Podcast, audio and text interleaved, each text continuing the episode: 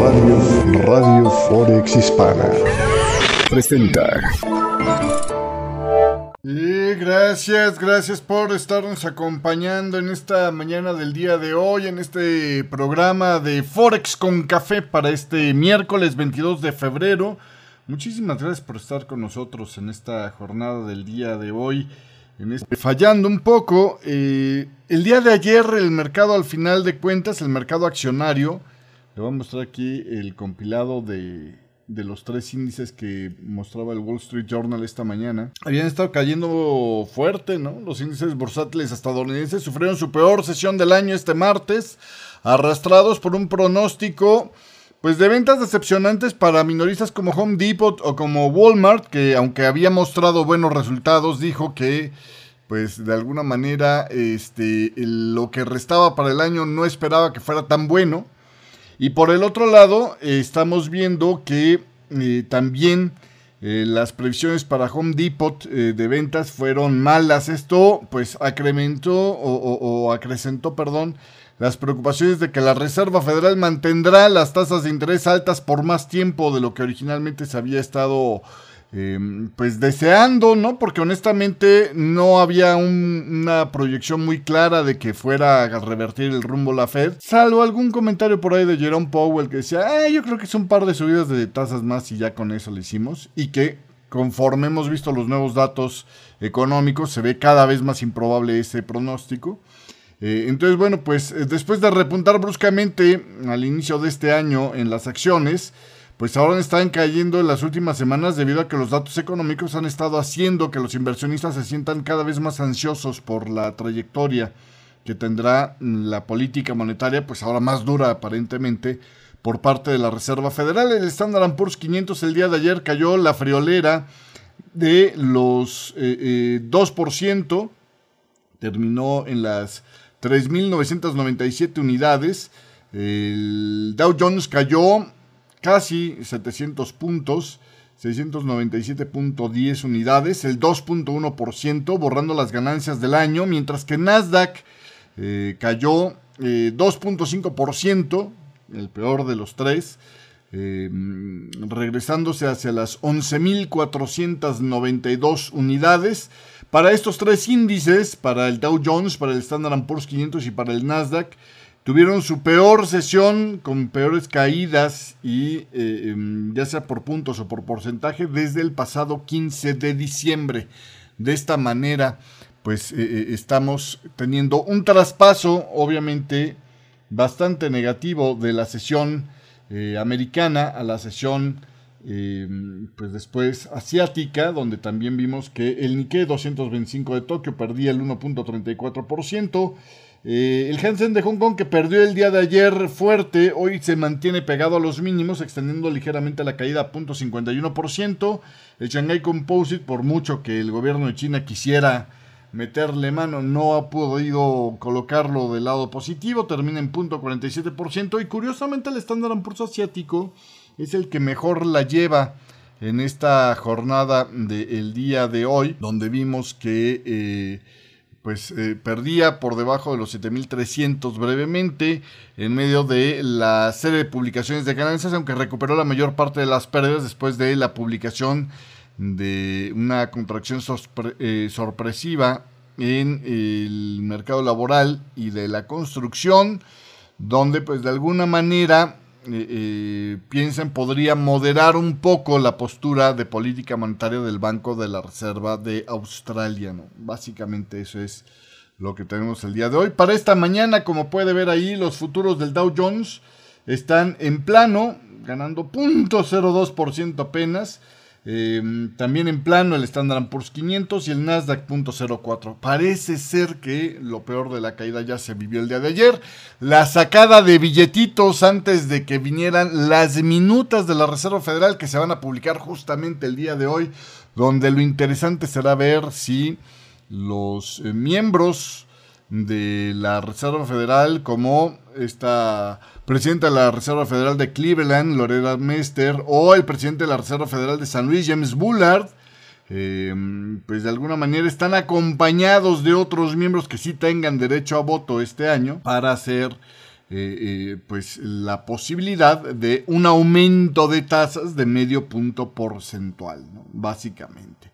Mester, ojo, eh, su opinión no está tan débil como la de Bullard, porque en caso de que el flamante presidente de la Reserva Federal de mm, Chicago fuera el próximo reemplazo de Lel Brainard, que salió ya rumbo a el eh, mm, el Consejo de Asesores de la Casa Blanca, Consejo de Asesores Económicos de la Casa Blanca, eh, sería reemplazado por esta Loretta Mester, al menos en una reunión más de política monetaria, en lo que eh, su banco encuentra un reemplazo, ¿no?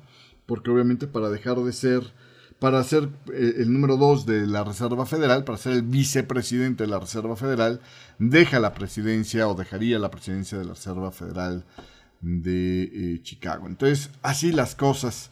Entre todo esto estaba pasando el día de ayer, el banco en la tarde, el Banco de la Reserva de Nueva Zelanda elevó las tasas de interés en medio punto porcentual, algo que, aunque la mayoría de los analistas, según una encuesta de Reuters, esperaban esto, algunos estaban dudando por el tema de eh, los eh, golpes climatológicos que había recibido Nueva Zelanda y que podría ser que estuvieran un poquito eh, o, se coqueteaba con la idea de que estuvieran un poquito más, digamos, suaves en sus decisiones de política monetaria para tratar de compensar el golpe de dos meteoros que le dieron eh, una pérdida mm, de miles de millones de dólares a Nueva Zelanda en este arranque de año. El Banco de la Reserva de Nueva Zelanda finalmente se va con la línea de seguir con el endurecimiento monetario, aumenta la tasa de interés en medio punto porcentual como era esperado, llevando a la tasa un máximo de más de 14 años del 4.75% este miércoles. Y ojo, eh, señaló que todavía espera seguir restringiendo las tasas de interés aún más ya que la inflación sigue siendo demasiado alta según sus cálculos. El banco sigue esperando que eh, la tasa toque un máximo del 5.5% este año y aunque dijo, si bien hay señales tempranas de una disminución en la presión sobre los precios, la inflación subyacente, es decir, la que excluye los elementos más volátiles como la energía y los alimentos frescos, sigue siendo demasiado alta, el empleo sigue estando por encima del nivel máximo sostenible y las expectativas de inflación a corto plazo siguen siendo elevadas. Así que con todo esto seguimos en la tarea de regresar la inflación a nuestro objetivo, decía el día de ayer el equipo de Adrián Orr. La decisión coincidió, insisto, con la mayoría de los analistas, según una encuesta de Reuters, la inflación anual de Nueva Zelanda, pues obviamente está caliente, cerca de los máximos de tres décadas, en el 7.2%, muy por arriba, más del doble del máximo objetivo que puede manejar la banda del Banco de la Reserva de Nueva Zelanda, que es el 2% con un rango de oscilación de más menos 1%, es decir, la banda del 1 al 3%, pues está más del doble de eso. En la conferencia de prensa posterior a la decisión de política monetaria, el gobernador del banco, Adrián Or, dijo que esperan que la inflación alcance el 7.3% todavía durante este primer trimestre antes de verla retroceder. El ciclo económico es de tal magnitud que las presiones inflacionarias siguen siendo muy fuertes y la inflación es demasiado alta, por lo tanto, nuestra decisión de tasas de efectivo es clara. Y bueno, pues le decía sobre el tema de lo que algunos eh, estaban sopesando como un factor que podría incidir en una tasa de, interés menos alta por parte del Banco de la Reserva de Nueva Zelanda estaban las inundaciones que azotaron la ciudad más grande de Nueva Zelanda, Auckland, a finales de enero, y luego el ciclón Gabriel, que eh, un par de semanas, o Gabriel, perdón, que un par de semanas después causó estragos también en las islas del norte de este país. Eh, aunque el Comité de Política Monetaria reconoció los impactos eh, significativos que tendrían estos eventos climáticos, que ojo, eh, también como cualquier evento natural, provoca una reacción de gatillo, una reacción de rebote, de resorte más bien sería, de resorte en la economía, porque pega, da un impacto económico, pero en la recuperación porque no hay un daño a la infraestructura, no hay un daño, digamos, a no a la infraestructura, a la, estructura subyacente de la economía, pues se sacan créditos y se eh, eh, arregla el problema, lo cual impulsa también en el corto plazo la actividad económica. Eh, por esta razón, el Banco de la Reserva de Nueva Zelanda dice que pues toman en cuenta el golpe, pero que creen que la política fiscal sería más la indicada para responder a estos eventos y absorber este daño que la política monetaria. por eso, pues se quedan como iban. Básicamente, así, así las cosas el día de hoy. Em, en el tema de los fundamentales de esta mañana, tuvimos la tasa de inflación analizada de Alemania que aumentó en enero después de haber caído el mes anterior cuando el subsidio único del gobierno para la energía, para las facturas del gas expiró a fin de año. Los precios al consumidor subieron 8.7% en el compartido analizado para enero, eh, lo que confirmaba la estimación preliminar. Ahí no hay novedades. Eh, en el tema de lo que es eh, la inflación del día de ayer que se publicó en Canadá, que de hecho, si usted observa los siete principales pares de divisas, el dólar canadiense es de los que han estado más débiles. La tasa de inflación anual de Canadá disminuyó más de lo esperado en enero al 5.9%, según mostraron los datos de este martes, lo que debería de permitir que el Banco de Canadá mantuviera las tasas de interés estables en la próxima reunión, como había prometido, ¿no? De alguna manera esto reduce las expectativas de más aumentos. De hecho, antes de que se publicaran las cifras de inflación, los mercados monetarios veían 100% de probabilidades de que hubiera otro aumento de tasas de interés en este año y ahora la probabilidad es del 80% según las, las coberturas, digamos, ¿no? sobre eh, las tasas. Em, los analistas esperaban que la inflación bajara al 6.1% desde el 6.3%. Eh, la caída fue un poco más amplia, al 5.9%.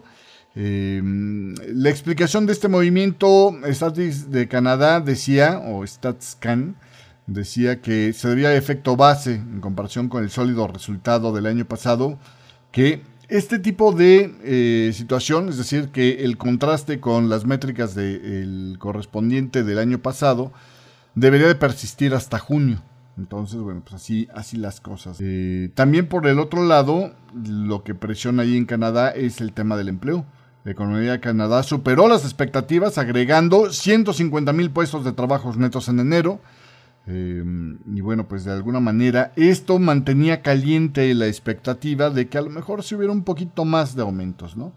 en la última reunión de política monetaria del mes pasado, el Banco de Canadá elevó su tasa de interés de referencia al máximo de 15 años, al 4.5%, pero se convirtió el Banco de Canadá en el primero en advertir que tomaría una pausa en, el ciclo de ajuste monetario, siempre y cuando los precios se mantuvieran descendiendo de acuerdo con lo que tenían pronosticado. Bueno, están bajando más allá de lo esperado. Por eso es que se redujeron ahora ya las expectativas de este, de este movimiento en el tema de Canadá. Eh, otras informaciones eh, sobre el tema de, del dólar australiano este, pues estuvieron los datos de la jornada del día de ayer de laborales allá en Australia saliendo por debajito de lo esperado y esto haciendo que de alguna manera eh, la debilidad estuviera un poquito más, más marcada. Mire, los costos salariales en el compartido anualizado para Australia en el cuarto trimestre aumentaron 3.3% por debajo del 3.5% que se estaba esperando, aunque todavía dos décimas arriba de la previa.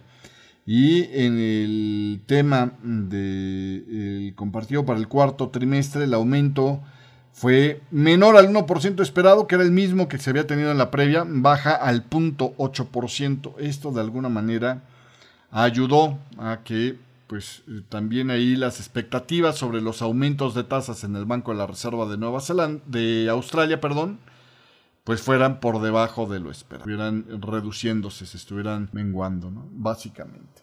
Esto es lo que se dice el día de hoy. Vamos a ver entonces cómo el dólar index en esta mañana del día de hoy ha estado presionando hacia el alza, eh, una señal de intento de refugio ¿no? en el dólar o apuesta por el mensaje más duro de de las minutas de la Reserva Federal que se van a publicar en esta tarde del día de hoy, ¿no? Dos de la tarde se espera la publicación de estas minutas de la reunión de política monetaria de enero de la Reserva. Bueno, del final de enero, principio de febrero de la Reserva Federal. Esto ha estado manteniendo la presión sobre el dólar, que a su vez está haciendo presión a la baja sobre los commodities.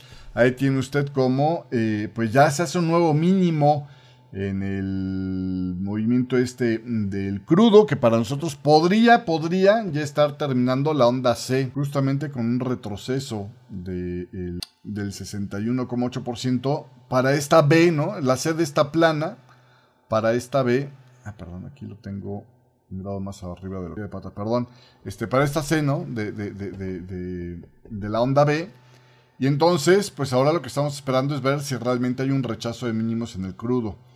Eh, sobre el tema de los precios del crudo, los precios del crudo siguen cayendo por tercera sesión este miércoles debido a las expectativas de que la Fed indique que las tasas de interés aumentarán más de lo que originalmente se deseaba, se deseaba, perdón, eh, o se preveía.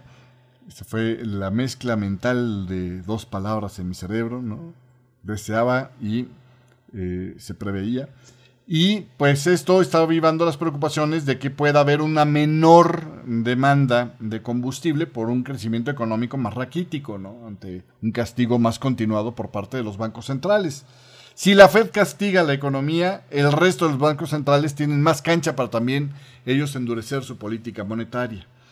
Los eh, eh, precios del crudo en esta mañana están cayendo 1.16% eh, en el Brent del Mar del Norte y 1.27% en el West Texas Intermediate después de haber caído el día de ayer 1.2% y eh, también el West Texas Intermediate traía eh, caídas similares. Otros informes económicos en Estados Unidos, que es el mayor consumidor de crudo del mundo, mostraron algunos signos preocupantes. Por ejemplo, las ventas de viviendas usadas el día de ayer, le publicaba en el chat de Radio Forex Hispana, cayeron en enero a su nivel más bajo desde octubre del 2010.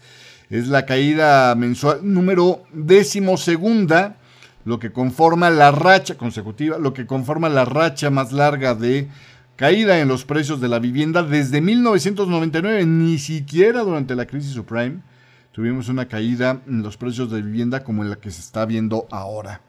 También una encuesta eh, eh, preliminar de analistas de Reuters este martes mostraba que los aumentos de inventarios de crudo en Estados Unidos había exacerbado las preocupaciones sobre la demanda. Sin embargo, frenando un poco la caída está la expectativa de un aumento de demanda en China, que estaría pues siendo el principal importador, no consumidor, pero sí importador de crudo en el mundo. Una nota de este miércoles, Daniel Hines, estratega senior de productos básicos de la Australian New Zealand Bank, dijo que las empresas estatales PetroChina y Unipec habían reservado 10 supertanqueros para importar petróleo de Estados Unidos el próximo mes, en lo que ellos calculan sería el equivalente a unos 20 millones de barriles de crudo, como una de las señales de la creciente demanda del gigante asiático. En otras noticias también, eh, fíjese usted que en el tema del gas natural, eh, la Unión Europea logró, decía Bloomberg esta mañana, logró reducir su demanda de gas este invierno casi una quinta parte, ¿eh? Superando la meta de una reducción voluntaria del 15%. Es decir, redujeron un 20% en lugar de, o casi un 20%, fue un 19%, mucho, bueno, 4% arriba casi un tercio más de lo que originalmente se estaba calculando o se estaba mm, pidiendo. El consumo del bloque entre agosto y enero estuvo 19% por debajo de la media de los últimos cinco años, según los datos publicados este martes por Eurostat. Finlandia experimentó la mayor caída con una reducción de casi, pues, eh, eh, eh, o bueno, de poquito más de la mitad de su consumo, mientras que Estonia y alguien más por ahí estaba, pues digamos, teniendo ligeros incrementos en su demanda de gas, ¿no? Por el otro lado, el tema del oro se ha mantenido lateralmente. Sin embargo, este, llevamos viendo muy buen rato que el, el oro podría estar oscilando alrededor de los 1.800 dólares, decía Bloomberg esta mañana del día de hoy, pero hacía una anotación a esta observación. Podría volverse un, un año aburrido en las negociaciones siempre y cuando los bancos centrales, le hace China, sigan apoyando a el precio del oro en esta zona, en los 1800. Si es que las tenencias en los ETFs de, de oro han estado reduciéndose, lo mostraba con una gráfica por acá indicando esa reducción. Le muestro el gráfico que publicaba Bloomberg esta mañana. La línea eh, blanca es las tenencias de ETFs de oro están en reducción. Y entonces, ¿qué es lo que está manteniendo al precio alrededor de los 1800 ahí pegado? Bueno, pues simplemente las compras que se están dando de los banqueros centrales, sobre todo China, en este nivel, ¿no? Entonces, si por algo dejaran de estar comprando el oro alrededor de esta zona o dándole soporte al nivel de los 1800, probablemente entonces podría venir una caída de el oro, ¿no? Entonces, aguas ahí con eso, pero por lo pronto eso es lo que se dice sobre este tema. Y nosotros, pues estamos contemplando de que a lo mejor el movimiento bajista pueda extenderse un poco más en el corto plazo. Todavía no hay un claro descarrilamiento de este movimiento bajista, aunque pues ya la caída ha sido interesante. Esto se puede interpretar, o está un poco complicado de interpretación clara, porque puede ser un doble zigzag para hacer la onda Y, W, X y luego eso como Y, o puede tratarse también potencialmente de un movimiento 1, 2, 3, que a lo mejor quedaría por aquí medio incomodón, 4, 5, para hacer la onda A de Y y esto ser la onda B de Y, ¿eh? aguas con eso. Estoy mostrando ahí un zigzag hacia la baja, potencialmente con toda la caída que hay desde la zona de los 1888, para los que me escuchan en el podcast, como movimiento bajista.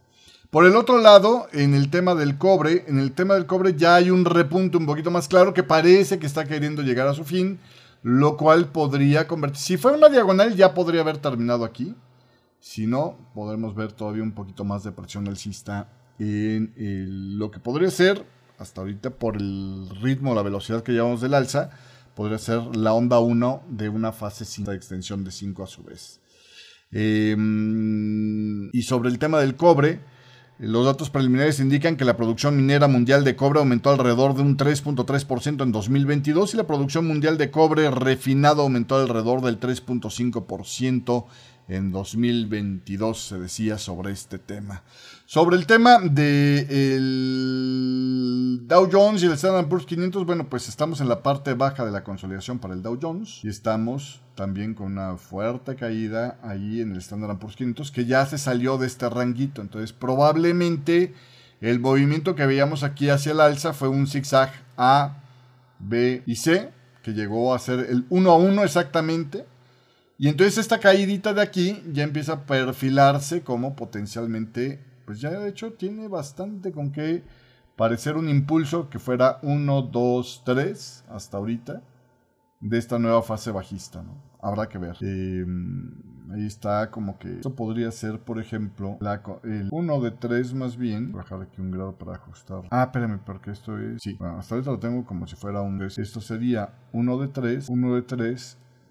Y esto potencialmente sería la 2 para luego darse ya el tirón más amplio. Y esto es apenas el arranque ¿no? entonces igual ya hasta podría quedar también. No, si de este ser uno lo decía este 2 perfecto retroceso al 61,8% y esto es la fase 3 de esta caída que vio esto. Entonces vamos a ver ahí cómo se sigue ¿no? este, este movimiento. Pero Va bien, ¿no? Ya ahorita ya pasó el 161,8% y este todavía no tiene carita de querer terminar, de clean en el corto. Para el tema del Bitcoin, pues se ha mantenido todavía en esta zona de rango, realmente no hay muchas novedades. Hay un par de noticias interesantes de, las criptomonedas. Eh, el ejecutivo de Coinbase eh, eh, decía que estaba habiendo un mayor escrutinio regulatorio a raíz de mm, la caída de FTX. A lo mejor al muchachito este, eh, o, o, como se diga su nombre, este, pues le salió mal el cálculo estratégico de acabar con Sam el banquero frito. ¿eh? Y por el otro lado, fíjese usted qué historia, las autoridades federales arrestaron a un señor llamado, o un chavo llamado Abraham Eisenberg de Puerto Rico, o bueno, que estaba en Puerto Rico. Eh, han acusado a este chamaco de 27 años de manipular los precios en un criptocambio llamado Mango Markets, del que retiró más o drenó más de 100 millones. Mango Markets casi colapsa después de que Eisenberg sacara las fichitas del juego en un solo día de octubre, dicen las autoridades. Eisenberg había defendido sus acciones diciendo que meramente hizo lo que el código de software que Mango utilizaba hacía posible. Y bueno, esto es algo así como el que llega a un casino, se roba las monedas de una mesa, digamos la de la ruleta, ¿no? Agarra, se las embolsa y sale corriendo. Y cuando lo arrestan en la calle dice, oye, espérate, yo no hice nada ilegal, hice simplemente lo que el casino deja hacer, que es, pues ahí estaban las fichas, yo tenía mis manos, salí corriendo, los gorditos de seguridad eran lentos para correr, simplemente el casino lo hacía posible, ¿no? Y el gobierno de Estados Unidos dijo, no, mi chavo, eso no es verdad. Los fiscales acusan a este muchacho, que por cierto no es su primer pleito que tiene, todo un personajito este. Eh, lo acusan de fraude y manipulación de productos básicos. Las transacciones de Eisenberg son un ejemplo extremo de la creencia que algunos quieren utilizar de, en el mercado de las criptodivisas, que pues como no hay una autoridad, el software es el rey, ¿no? Es el que determina qué es lo que se puede y no se puede hacer. Eh, entonces, bueno, pues el argumento con el que justifican esta, esta postura es que esto eventualmente ayuda a la industria criptográfica a fortalecerse. No, espérate, ¿no? O sea, a Mango no lo fortaleció, lo dejó en la calle, pero en fin, ¿no? ¿Cómo pasó la cosa? Bueno, pues luego de comenzar a construir una participación masiva en Mango, en varios eh, criptocambios de cifrado, este personaje compró 488 millones de los 500 millones, o sea, prácticamente todos los tokens de Mango en circulación según la demanda presentada por el mismo Mango en contra de Eisenberg en enero. Saludos a Héctor Ariza, gracias por estar saludando en el chat de Radio Forex Hispana. Luego, rápidamente retiró todo. Eh, em, bueno, en cuestión de minutos sus compras elevaron el precio de Mango de 4 centavos a 50 centavos. Es una especie como de de, meneo este, interesante. Era claro que estaba muy poco líquido ese mercado. Eso a su vez elevó el valor futuro de los mangos que tenía Eisenberg. Y bueno, pues em, eso permitió que Eisenberg utilizara estos activos como garantía para pedir prestado más de 100 millones en la plataforma Mango, con lo cual, pues este muchacho dijo, ah, perfecto, ¿no? Como nadie supervisaba el asunto, el amigo este empezó a, con este préstamo a decir, bueno, pues sacamos la lana del préstamo, rápidamente retiró todos esos 100 millones que pidió prestados y con esto, este, ojo, eh, si tenía 488 millones, estamos hablando de mm, a 50 centavos pues aún así, ¿no? Estas posiciones estaban complicadonas, pero bueno, en fin, el chiste es que él se retiró de la plataforma y esto pues de alguna manera hizo que drenara alrededor de 114 millones de dólares. La CFTC en su denuncia dijo que Eisenberg movió rápidamente el dinero a otras plataformas fuera del alcance de Mango, es decir, como para que ya no le pudieran decir, regrésame el billetito, y los fiscales dijeron que pues claramente esto hacía pues que Mango, que perdón, que Eisenberg no tuviera intenciones las más mínimas de pagar lo que le habían prestado. Estas plataformas se basan en un mecanismo de monitoreo de otros criptocambios llamado oráculos para ayudarse a mantener las, los activos eh, consistentes con otros criptocambios. Eh, eh, la directora de investigación de eh, Shine Analysis, que es una compañía de investigación de estos mercados, decía que Eisenberg se involucró en una táctica que tristemente se ha vuelto más frecuente. La manipulación del oráculo. Los manipuladores del oráculo obtuvieron alrededor de 400 millones de dólares que extrajeron de plataformas descentralizadas, las famosas DeFi, en cada uno de los últimos eh, dos años, eh, contrastando con los 65 eh, millones que habían sacado en 2020 por este mecanismo. estos 400 millones del 2022 incluyen los 114 millones de, de Eisenberg. Sí, así las cosas. Yo insisto, cada vez que leo una de estas historias, otra rayita más para el tigre y otra razón más por la que pienso que esto es verde como el pasto para estarle invirtiendo, ¿no? O sea, todo está muy verde el mercado para estar. Así las, las situaciones el día de hoy. En otros titulares, allá en Asia, el máximo diplomado de eh, China, el señor Wang Yi, se reunió con el jefe de seguridad de Rusia y dijo que los dos países tienen una eh, relación sólida como una roca. Discutieron también su voluntad de oponerse a todas las formas de intimidación unilateral que hacen países feos y malos, malotes como es Estados Unidos.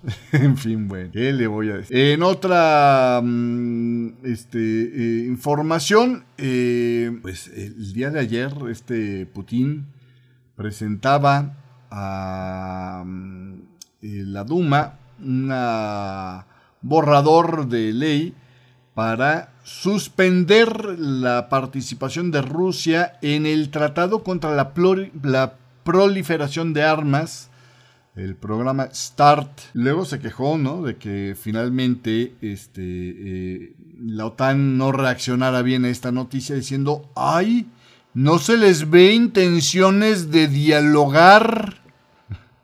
Cosas, ¿eh? En fin. El Ministerio de Relaciones Exteriores de Rusia dijo que Moscú continuaría así cumpliendo con las restricciones cuantitativas sobre armas nucleares, pero pues que no iba a dejar que las autoridades de la OTAN revisaran pues el cumplimiento de esto. Entonces, primeramente es confía en mí. No voy a tener más armas, tú confía en mí, ¿no? Te lo está diciendo. Es así como si llegara de repente un, criminal, lo dejas en la calle, o un violador, lo dejas en la calle. Me gusta más el ejemplo del violador, ¿no? lo sacas y, el otro dice, pero confía en mí, ¿eh? no me vayas a andar supervisando. Ah, ya parece, dirían los familiares de los violados, ¿no? Entonces, en fin, así las cosas. Eh, también según informe, Rusia realizó una prueba de misiles balísticos intercontinentales justamente cuando Biden estuvo recientemente en Ucrania, aunque se dijo que la prueba salió mal. en fin, bueno, pues así las cosas. Perdón mi risa, pero es que parecen niños chicos. Em, en otras noticias económicas, antes de meterme ya en más detalle en este tema geopolítico, porque lo del día de ayer estuvo interesante. El gobernador entrante del Banco de Japón, el señor eh, Kazuo Ueda, hablará en el Parlamento. Apúntele en su agenda este viernes y el próximo lunes, ya que el límite de. O bueno, se vuelve interesante esta conversión porque el límite, la frontera esta del medio punto porcentual para dejar oscilar eh, la curva de control de rendimiento está bajo asedio nuevamente. Los comentarios de Ueda, que pues lo definen como un eh, pragmático, pues van a ser muy observados para ver qué tanto le queda de vida a este programa del control de la curva de rendimiento de los bonos. Estos últimos, eh, em, digamos, presiones al tope del rendimiento que deja la banda de tolerancia que deja el Banco de Japón, pueden complicar la tarea de Ueda a la hora de tratar de hacer una salida controlada de este programa que implementó Haruhiko Kuroda ahora que finalice su mandato en abril. La Cámara Alta del Parlamento llevará a cabo su audiencia de confirmación de este próximo gobernador del Banco de Japón, muy probablemente, porque pues ahí el Partido Liberal Demócrata controla ambas cámaras. Eh, eh, el 27 de febrero, decía uno de los legisladores del partido gobernante, los candidatos a vicegobernador y ex jefe del control bancario, el señor Ryoso Imino y el ejecutivo del Banco de Japón, eh, el señor Uchida, testificarán al día siguiente de Ueda. El testimonio de la Cámara Alta seguirá al de la Cámara Baja del viernes y se espera que ahí, pues le digo, tengamos un primer vistazo de la postura de política monetaria de UEDA. También llamaron la atención el día de ayer los comentarios de Christine Lagarde eh, sobre el tema del aumento de los salarios allá en la eurozona. Lagarde dijo que esto para ella no eran segundas rondas inflacionarias y que pues simplemente es parte del catch up, decía ella, ¿no? Del proceso de recuperación que era bastante normal para ella. En este momento, para toda la eurozona, no vemos una espiral de inflación, salarios, inflación, salarios, lo que se conoce, eh, si no fuera ella política, diría segundas rondas inflacionarias, que sería lo normal. Dice, pero sería muy difícil si fuéramos testigos de algo así. ¿Se acuerda cuando decían que la inflación era transitoria? Me suena exactamente igual esta historia, ¿eh? pero bueno. Sobre aquellos que dicen que pues las alzas de las tasas de interés puedan estar llegando a su final, hay algún argumento por ahí que podría valer la pena. Walmart, si bien es cierto, informó este martes fuertes ventas y ganancias para el último trimestre, también dijo que los tiempos eh, futuros serían más difíciles este año, una advertencia de que los consumidores estaban comenzando a retroceder al sentir la presión del aumento implacable de los precios de los productos cotidianos. Esta es una historia similar a la que presentó el día de ayer y que hizo caer a Home Depot, que señaló que las ganancias serían menores en lo que resta del año. El negocio de este minorista está estrechamente ligado al mercado de la vivienda, que se ha vuelto cada vez más inestable, cabe aclararse, a medida que aumentan las tasas hipotecarias. En el caso de Walmart, el punto interesante es qué tan susceptibles son los compradores a ciertas líneas de productos. La preocupación hasta ahorita lo que ha hecho desvanecerse las ideas de que tendríamos ya un, digamos, final del endurecimiento monetario o del ciclo de ajuste de, la política monetaria, porque ya habrían empezado a verse grietas en la actitud de demanda de los consumidores, se vieron enfriados por las ventas minoristas que se siguieron siendo sólidas, pero pues como dijo este eh, Office Depot y un poquito también Walmart, eh, hacia finales de años, dicen ellos, notamos cierta desaceleración en ciertos productos y categorías que fue más pronunciada en el cuarto trimestre y las previsiones pesimistas presagian un posible cambio de rumbo a partir de pues, eh, estas actitudes de los consumidores, ¿no? Se están enfriando. Esto de alguna manera podría volver a calentar las suposiciones en algunos de que la Reserva Federal podría pronto necesitar disminuir los aumentos de tasas de interés o inclusive no solo entrar en una pausa en el aumento de tasas como lo que está promoviendo Canadá, sino que a lo mejor hasta revertir. Hay grietas por ahí en las actitudes de consumo que todavía no pasan en los datos, pero que ya empiezan a, a detectar los que están más cerca de esto, que son los minoristas, ¿no? Pues, ahí nada más le dejo el dato. Mientras tanto, allá en Japón, la encuesta que eh, sigue lo que hace el Banco de Japón, pero por anticipado, la de Reuters Tankan, dice que los grandes fabricantes de Japón se mantuvieron pesimistas en febrero y el estado de ánimo del sector de servicios decayó por segundo mes consecutivo. Una señal de que la desaceleración mundial está, otra vez por ahí está lo mismo, ¿no? Frenando la recuperación eh, de la salida del, del, COVID, ¿no? Que se había visto. El Reuters Tankan se situó en menos 5 en febrero, con pocos cambios desde el menos 6 del mes anterior. El estado de ánimo en el sector de servicios cayó por segundo mes consecutivo, a 17 por debajo del máximo de 3 años de más 25 visto en diciembre y señala preocupaciones sobre el consumo privado, que representa más de la mitad de la economía japonesa. Los fabricantes de sectores como maquinaria eléctrica y equipos de automóviles y transporte son los que estuvieron menos optimistas. Sus índices de confianza están profundamente negativos, reflejando la reducción de sus negocios por la disminución de la producción de automóviles y la escasez de chips. Las empresas se mostraron cautelosas también sobre el aumento del gasto de capital para aumentar las exportaciones. Y ahí dicen que lo que tiene que ver es la guerra en Ucrania.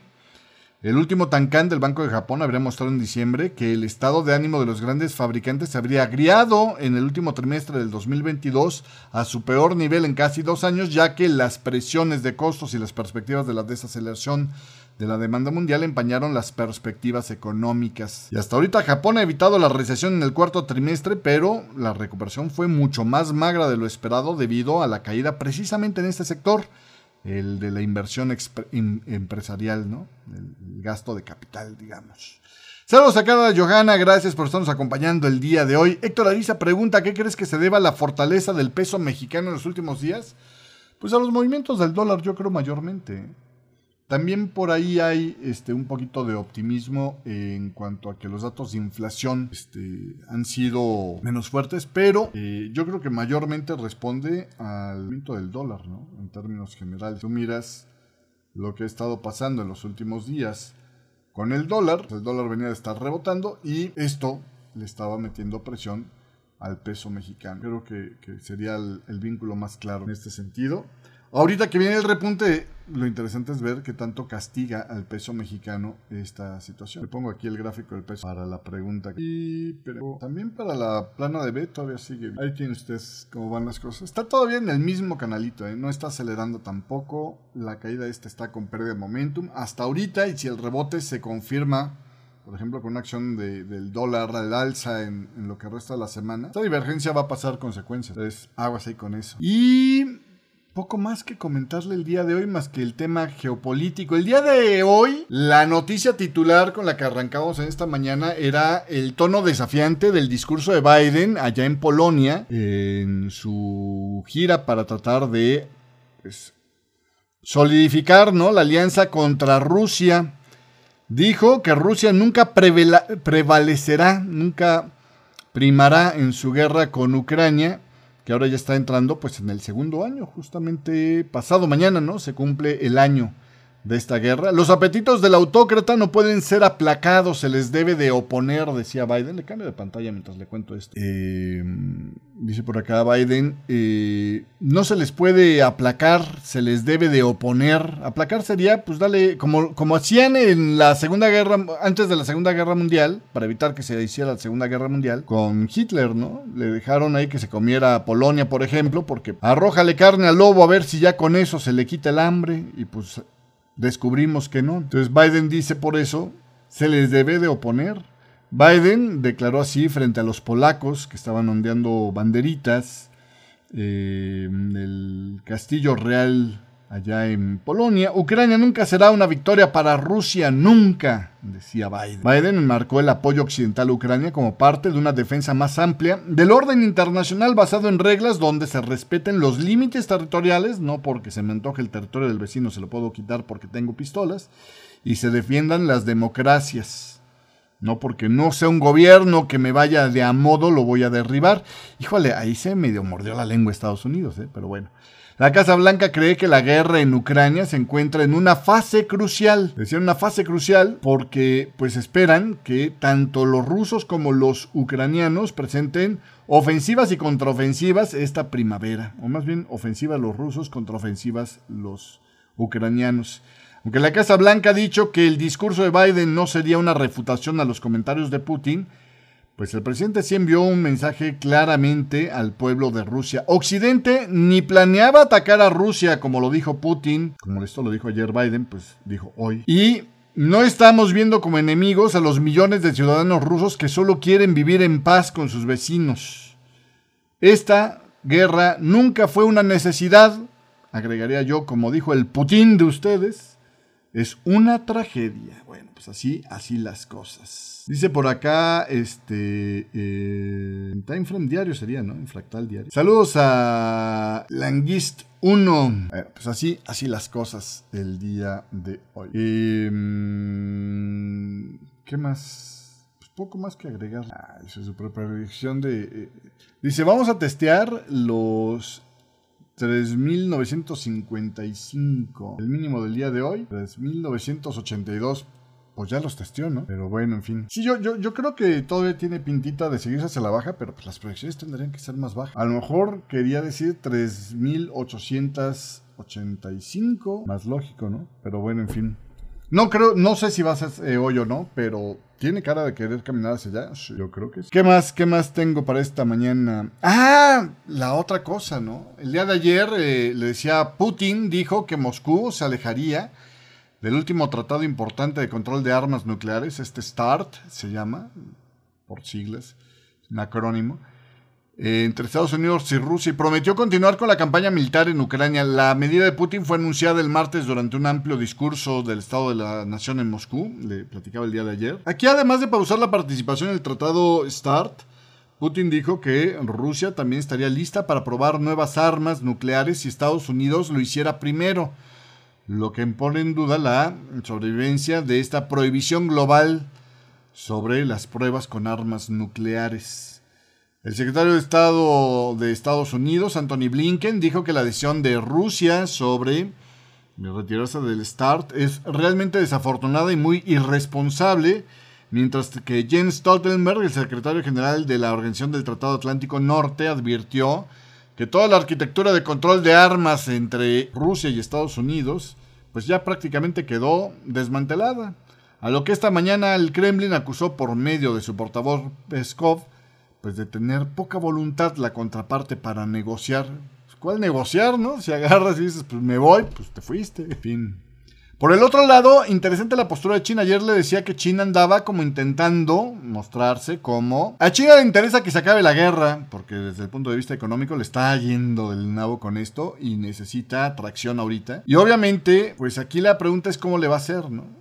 Entonces, la postura de China, y, me voy a poner muy al estilo del señor Dalio, como lo quiere decir, el que Rich Waters, este, si le creemos a Dalio, que, que China es así como el papá de, los 50, ¿no? Este, para el niñito que es el pueblo de China. Por cierto, estos comentarios, dicen algunos, le valieron su salida de, de este fondo. Em, por el que, por cierto, anda cobrando una multimillonada, pero bueno, en fin. Eh, China quiere negociar con Moscú portándose como su aliado para convencerlo desde la buena que se salga de esta guerra en Ucrania, que ya le pare al rollo. El líder chino Xi Jinping está preparando una visita a Moscú para una cumbre con este Putin de Rusia, pero pues es algo que todavía se verá en unos meses más, dicen fuentes con conocimiento de causa. Beijing dice que quiere desempeñar un papel más activo para proponer el fin del conflicto y las personas familiarizadas con los planes de viaje de Xi dijeron que la reunión podría ser parte de un impulso para las conversaciones de paz multifacéticas, ¿no?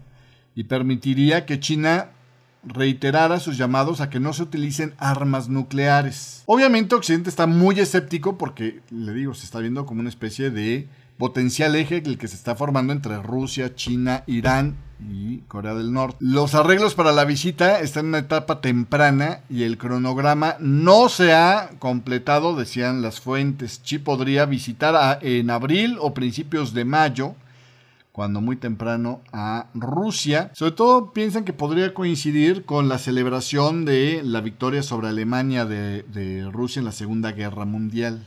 Un evento que el año pasado agarró como para de alguna manera justificar frente a su población la, entre comillas, operación militar de Rusia en China, ¿no? Pero bueno, en fin, así, así las cosas. Eso es lo, que está pasando con este tema. Em, ¿Qué más? ¿Qué más le puedo agregar?